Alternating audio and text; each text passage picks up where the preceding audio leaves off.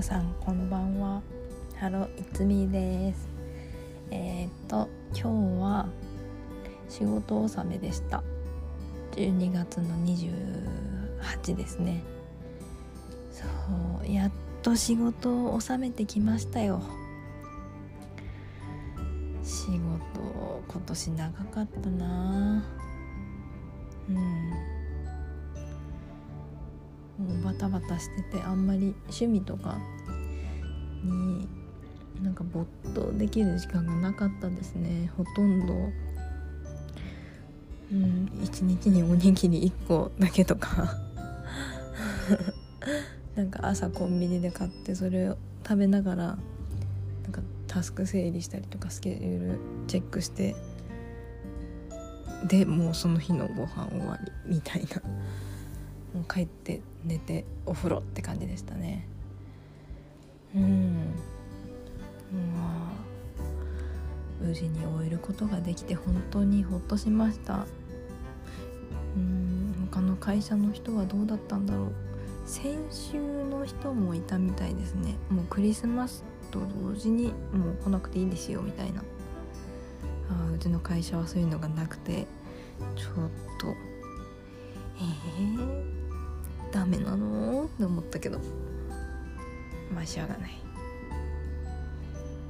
頑張ってきました。あと。うん今日だね。今4時半ぐらいだから4時間半前。ちょうど日付が変わって0時になった瞬間にもう本当に11年待ってた「セックスザ・シティ」の続編ですね「And Just Like That」の第1話の配信が UNEXT で始まりました。なんかこれてっきり全話分一挙に見れるのかなって思ったんですけど週1回放送なんですね。週1回配信を何回やるのかはちょっと分かんないんですけどそうそういう感じだったのね。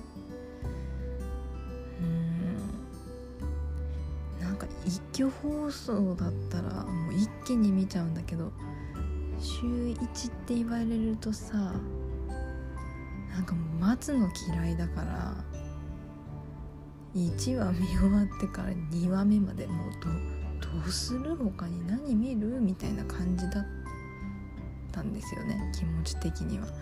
でも見たいじゃんっていう11年も待ってるんだしってことで見ちゃいました。も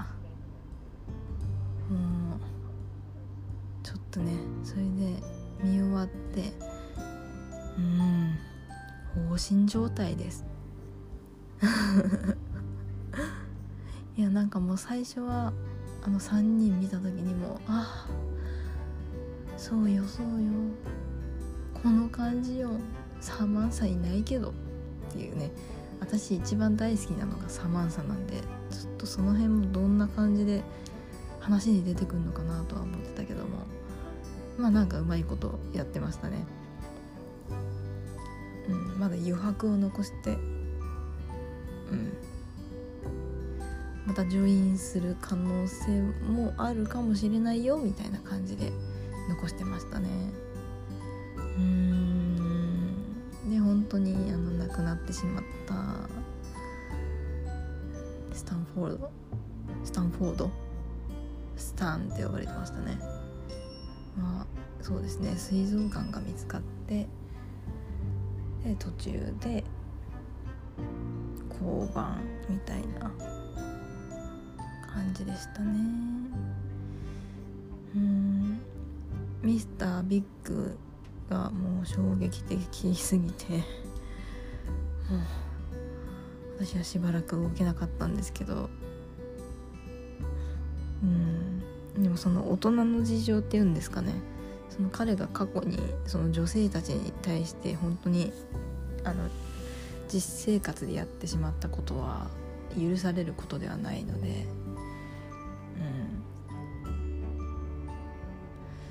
うん。なので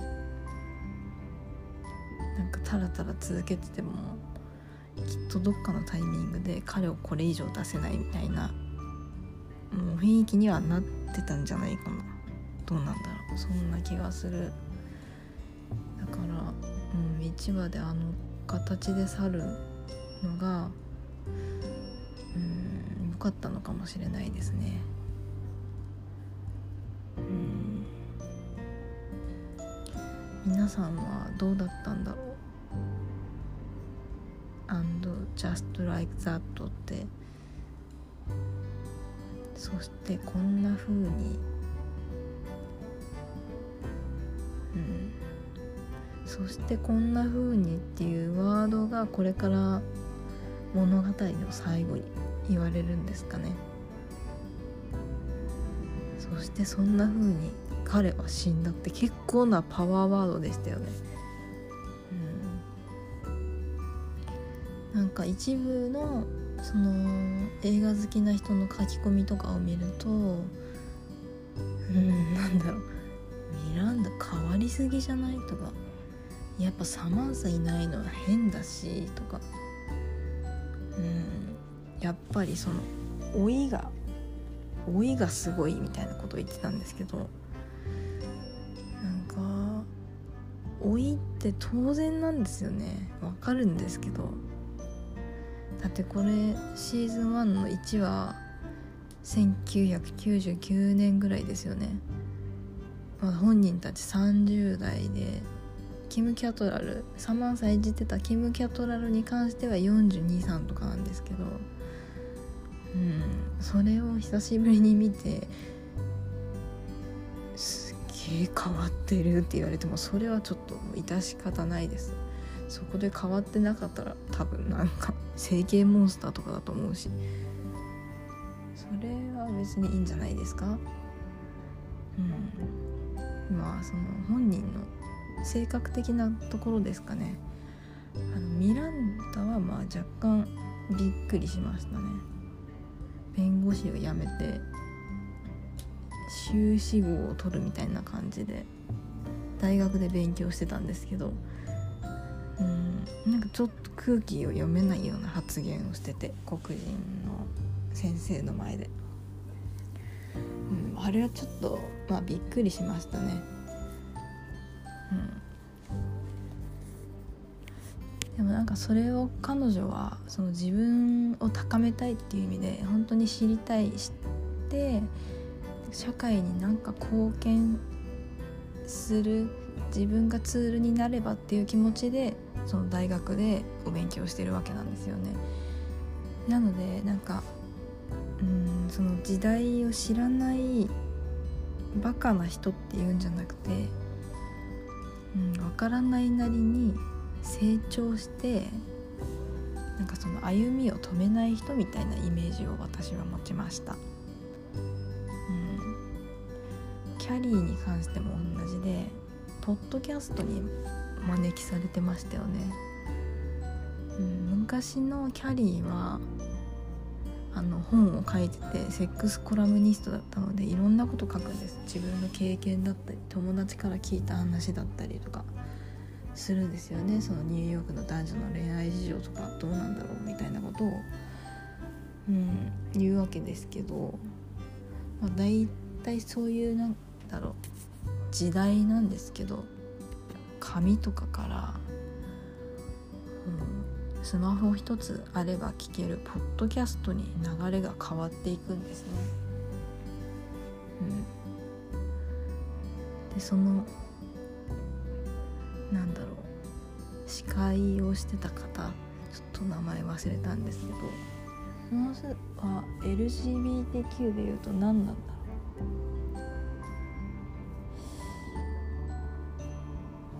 多分性自分の性が決まっていないようなっていうことなのかな？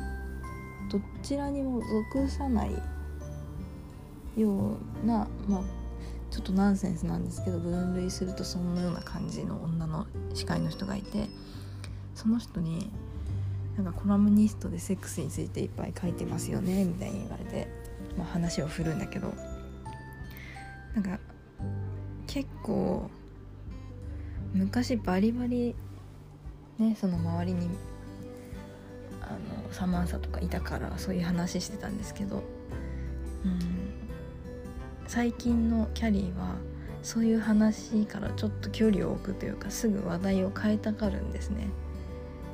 でそれをそのポッドキャスト終わった時にうんなんかこういうのをポッドキャストでその性について喋るのは、うん、私らしくないような気がするってキャリーは言うんですね。そしたらもう一人のそのポッドキャストでホスト司会してた方がうんなんかその自分らしさはまあ分からなくもないけどなんかそこを突き破るというか自分だったら今までしなかったようなことをして自分を驚かせちゃえばいいんじゃないの？って言ったんですよ。うん。なんかとてもね私の中でははってなんか気づきを与えられた気がしました、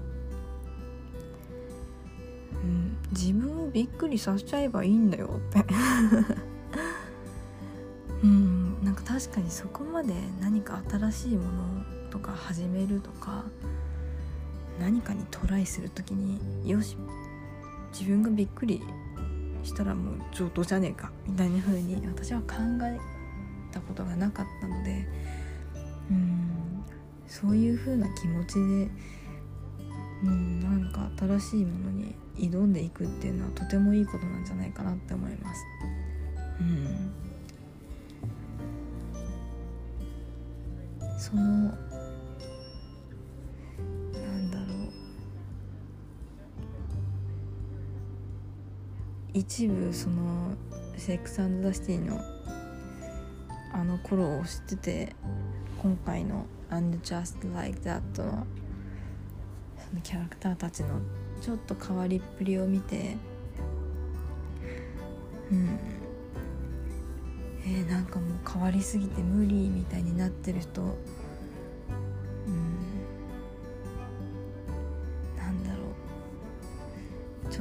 わることをお休みしちゃってたのかな？って思います。なんかすごく上から目線なんだけど なんか私はこの映画からああの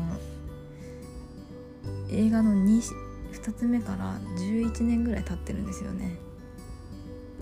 なんかまあ3人が戻ってきて主要の3人戻ってきて11年経って戻ってきました。あれ？これを見てるあなたたち。何？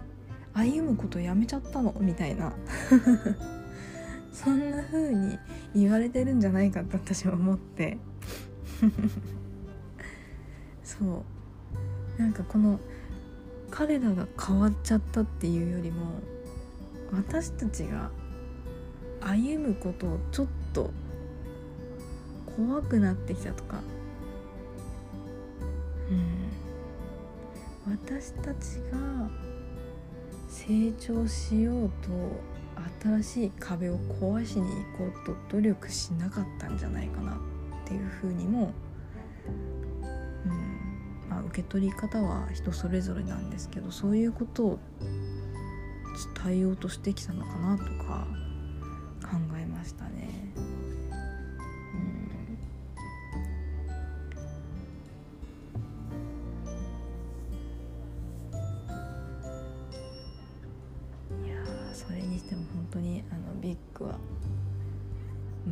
くり。ビッグはびっくり。うん。あそこちょっと本当に泣きましたね。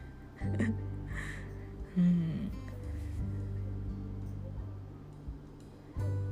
だって1998年の第1シーズンの1話から出てるんですよね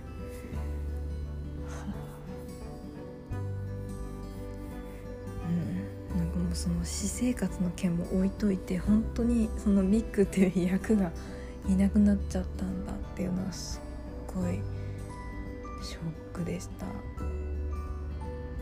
ん、多分第第2話からそのお葬式とかあのどうやって彼女が、うん、彼はもういないけれどもその自分一人で生きていくのかっていう様をきっと我々に我々ファンに見せてくれると思うんですね。なんか誰かと別れるのも人間当たり前ですよね年取って死に向かって生きてるですから人間みんな死ぬしそれがこのタイミングで来たっていうだけだしでもそれはとてもリアルで辛いことではあるけどちゃんとそれを私たちに、うん、主要な人物の死っていうことで教えてくれてるのかなと思います。うんなんか難しくてあまり丁寧にまとめることができないんですけど、うん、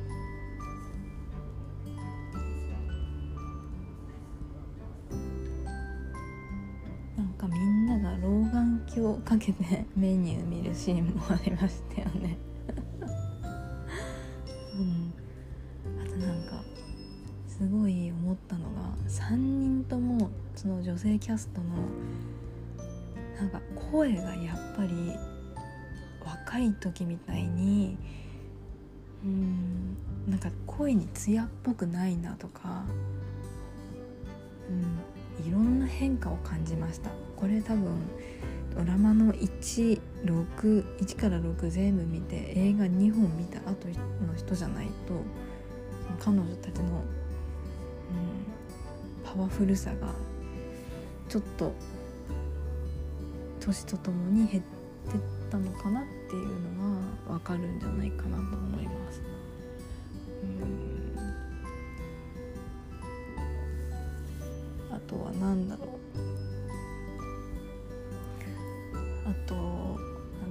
先週先々週ぐらいに「エミリー・イン・パリス」エミリーパリへ行くの2も配信始まってでもう全部見終わったんですけどなんか3もあるっぽい感じでしたね。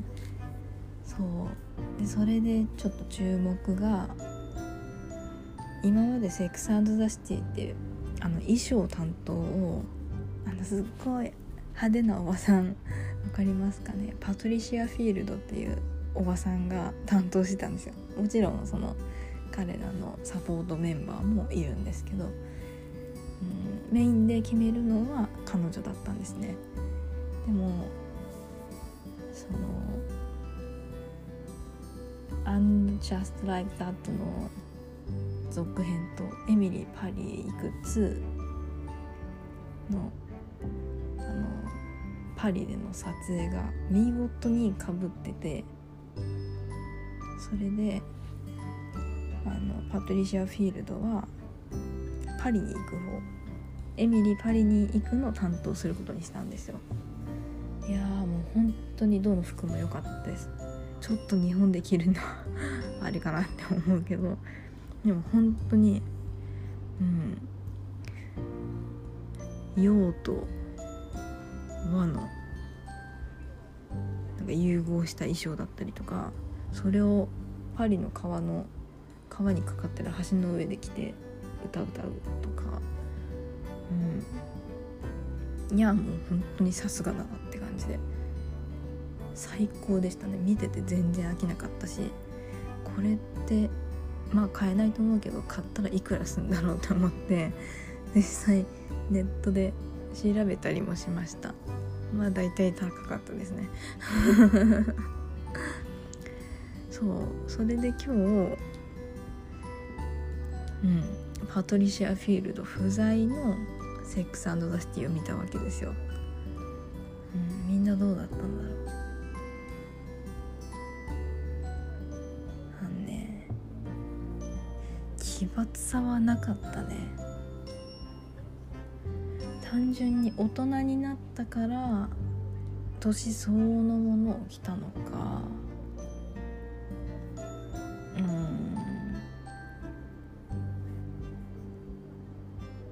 うん。パトリシア・フィールドが50代のニューヨーカー女性の衣装を担当したとしたら私はもうちょっとなんか遊んでくるんじゃないのかなって思います、まあ、まだ第1話だったしあとそのミスタービッグが死んじゃって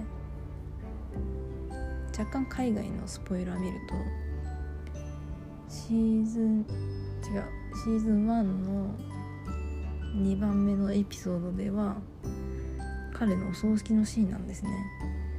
だから大体みんなまあ黒い服で合わせてくるのかなとは思うんですけどでももしかしたらその黒い服にもいろいろ変化球があるかもしれないしうんそのお葬式の後ですねきっと彼を忘れられないけどでも自分らしく、うん、日常に戻るためにきっとキャリーはいろんな人の助けを借りてきっとまたいろんな派手な服を着てまたいろんな派手な場所に行くとかしてね、うん、必死でその彼のいない生活を、うん、過去の自分を引っ張り出して、うん、乗り越えようとしていくんじゃないのかなって思います。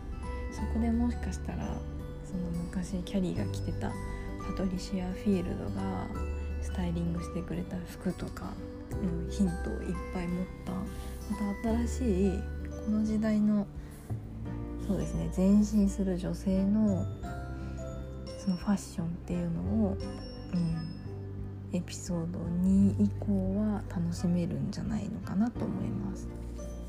うん周りであんまり見てる人がいないんですよね。1999年に始まったドラマ でしょ？シーズン6まであってその後映画12があってで「And Just Like That」でしょ？これ UNEXT でしか今日本は見れない。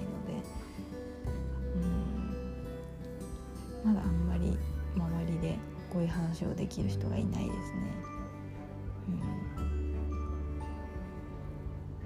うん、結構その多様性だとかについて触れてるところありましたね。うん、人種的なところとかその男女性差についても、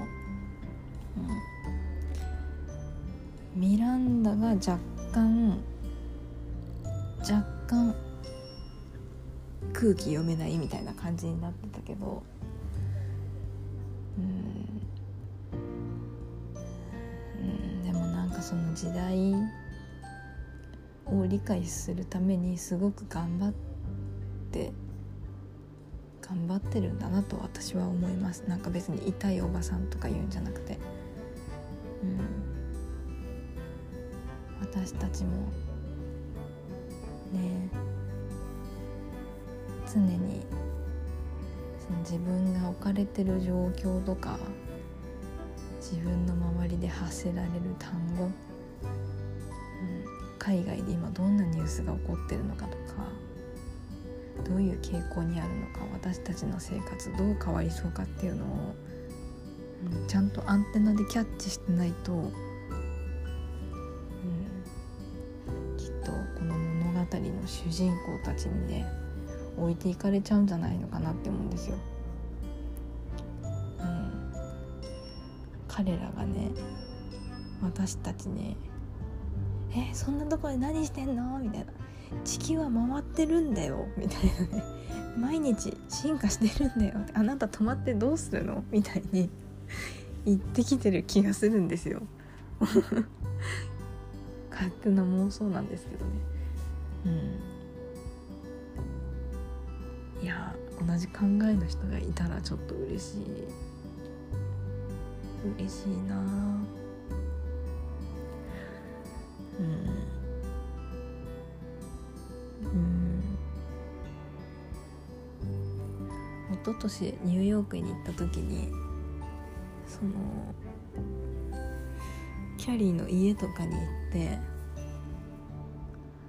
それで写真撮ってたら「あ君一人?」みたいに言ってきてなんか自撮りじゃ全然撮れないから撮ってあげるよって言ってカメラを「はい渡して渡して」みたいな感じで やってくれたなんか家族連れのパパさんみたいな人がいたんですよ。でそのパパさんなんか T シャツがブリトニー・スピアーズでめっちゃめっちゃ私つぼっちゃいました。ブリトニー生きてるよって。懐かしいですね。また行きたい。うん。また行ってあの街から活気をもらいたいですね。うん。なんかもしこういう見方もできるよみたいな 楽しみ方。彼らはこういうことを私たちに伝えたいんじゃないのみたいな考え方持ってる方がいたら是非教えてください。セックスザ・シティについて誰か語りましょう。ま あでもまたねいろいろ話数を見ていくうちに気持ちに変化はあるかもしれないんですけど。うん。今日本当に思ったのは彼女たちは本当に成長することをやめないっていうそんな気がしました。はい。もう結構朝方に近くなってきたので今日はこの辺にしたいと思います。年内最後のポッドキャストになるかもしれませんね。はい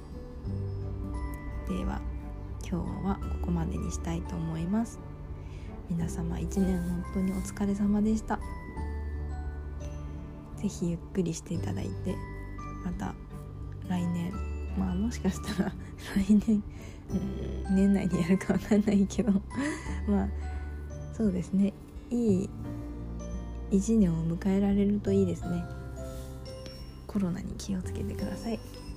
はい。では終わります。バイバイ。